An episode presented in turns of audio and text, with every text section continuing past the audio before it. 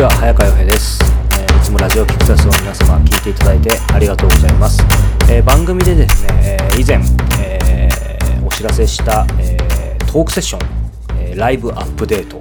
えー、僕が、えー、インタビューを皆さんに、えー、公開収録でお届けするライブアップデート、えー、10月16日に、えー、開催するというふうにお知らせ、えー、しましたが、えー、詳細が決まりましたので、えお届けしたいと思います。えテーマはですね、えクラウドファンディングで世界一周するということ、えこれでいきたいと思います。え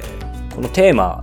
決めるにあたってですね、まあ、自分の中でいろんなこうきっかけがあったんですけども、そもそもクラウドファンディングについて皆さんどんなイメージをお持ちでしょうか？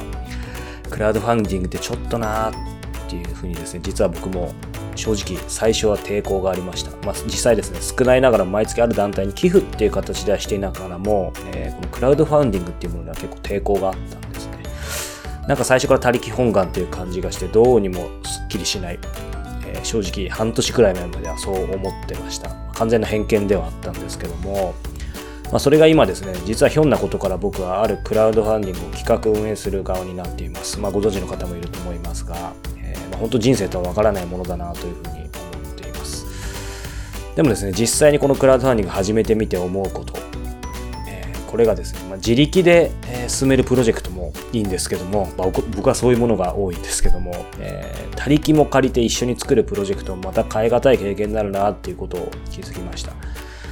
そして何より一番大切なのはファンドのあり方だっていうこと。これなんですね。まあ、運営素人のですね、自分が開始間もないにもかかわらず、たくさんの方に応援していただけるのって、まあ、本当きっと、今やっているそのクラウドファンディングのプロジェクト、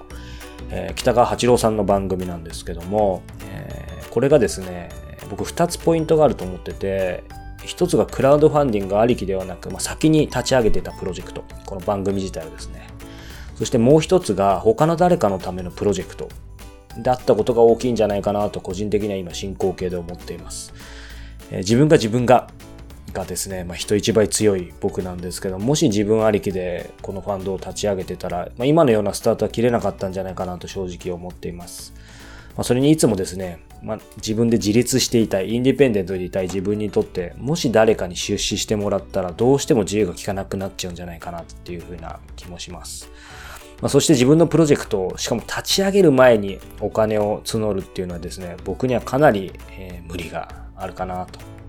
ただ、こう、他者のためのプロジェクトを他力で、えー、他力を借りて進めるっていうのは本当にありがたいし、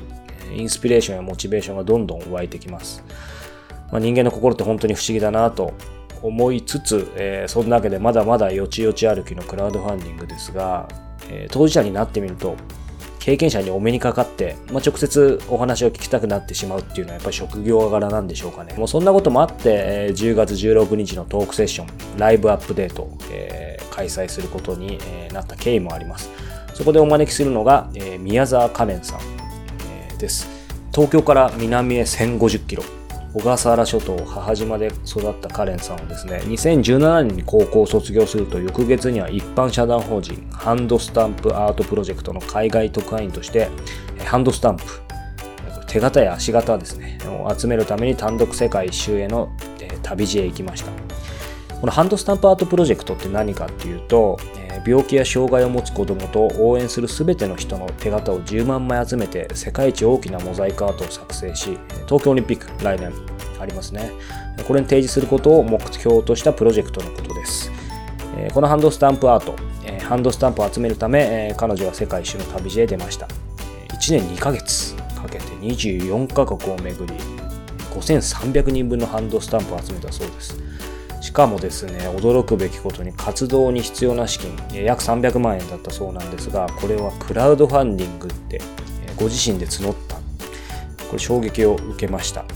まあ、そんなですね、彼女との出会いは実は2016年、3年前かな、秋の小笠原母島でした。共通の知人を介してでした。当時まだ高校生で進路に悩んでいた彼女だったんですが、まあ、その時から世界の思いを目を輝かせながら話していたことを非常に印象的に覚えています。今回のトークセッションでは高校卒業後間もなかったカレンさんが、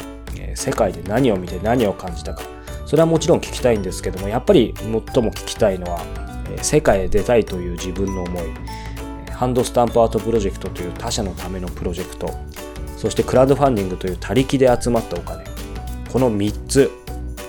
えー、ある意味性格全く違うものかもしれませんが、この3つをですね、こう背負って世界を旅するっていうのはどういうことだったのかなということを、えー、インタビュアーとしては一番聞きたいなと思ってます。えー、世界一周という甘美な響きとは裏腹にですね、きっと僕らには想像もできないような葛藤、プレッシャーもあったかもしれません。え、でもその上で得たものはまた計り知れないものに違いないんじゃないかなと。